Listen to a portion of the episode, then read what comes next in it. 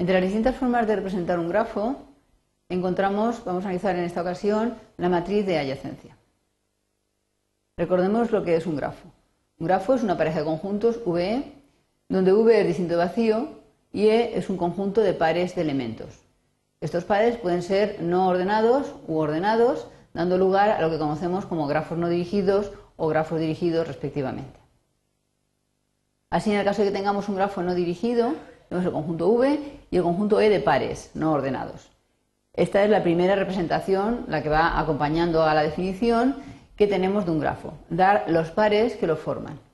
Entonces tenemos V1, V1, V1, V2, como decimos que son pares no ordenados, significa que lo mismo da el V1, V2 que el V2, V1.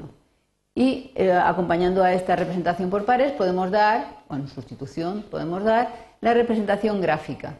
Así el V1, V2, como es un par no ordenado, se representa mediante una línea que va del V1 al V2. No tiene flecha, no tiene sentido. ¿eh? Lo mismo da V1, V2 que V2, V1. Y el conjunto de vértices los nodos se representan mediante puntos. En el caso de que tengamos un grafo dirigido, la historia es más o menos la misma y lo que varía es que, como los pares ahora son ordenados, podemos dar, o bien como antes, la representación vía pares, o bien, si la damos gráfica, lo que tenemos que hacer es orientar las flechas.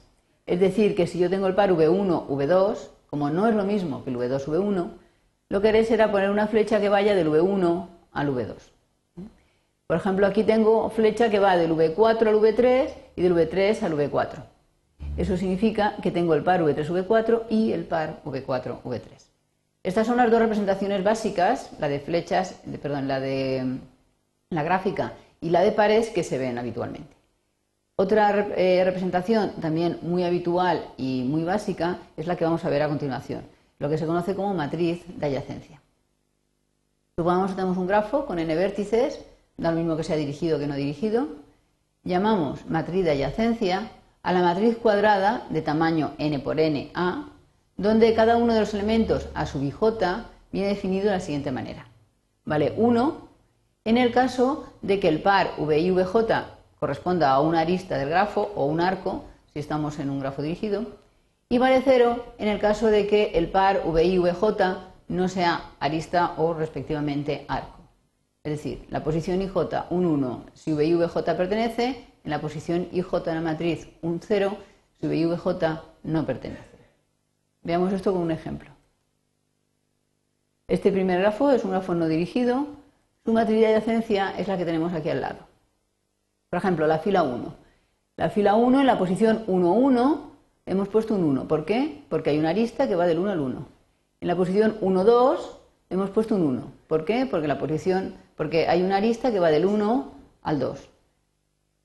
En el 1, posición 1, 5 lo mismo, porque hay una lista del 1 al 5, mientras que en las posiciones 1, 3 y 1, 4 hay ceros, puesto que no existen las aristas V1, V3 ni V1, V4. Luego tendríamos que hacer lo mismo con eh, el vértice V2. Del vértice V2 salen aristas hacia el V1, V5, V4 y V3. Por tanto, hay unos en las posiciones 2.1, 2.3, 2.4 y 2.5. No la hay en la 2.2, puesto que el vértice V2 no tiene bucle. Así sucesivamente terminamos de rellenar eh, la matriz. Observemos que en este caso la matriz de adyacencia va a ser simétrica, puesto que al ser el par no ordenado, si tengo el par, tengo la línea V2, V1, tengo el par V2, V1, significa que tanto en la posición 1, 2 como en la 2, 1 voy a tener un 1. Y si no existe la arista 3, 5, tampoco va a estar la 5, 3. Lo que significa que en la posición 3, 5 y en la 5, 3 va a haber ceros. El caso de que el grafo sea dirigido, como es este ejemplo, es totalmente análogo.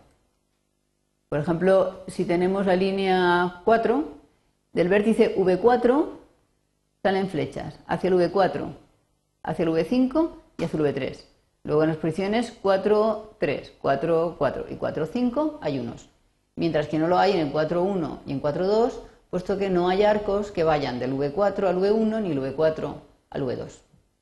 En este caso la matriz no es simétrica, a lo mejor en caso de que estén cada flecha y su vuelta así, pero en general la matriz no tiene por qué ser simétrica.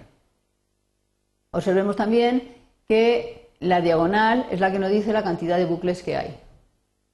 Todos los que sean unos significará que hay bucles, mientras que si hay ceros nos indica que no hay bucles. En el caso de que las diagonales, tanto sea dirigido como no dirigido, estén a cero, no hay bucles y el grafo se llama simple. Hemos visto pues que tenemos la representación gráfica y la de pares, que es la que viene normalmente acompañando a la definición, y además la matriz de adyacencia.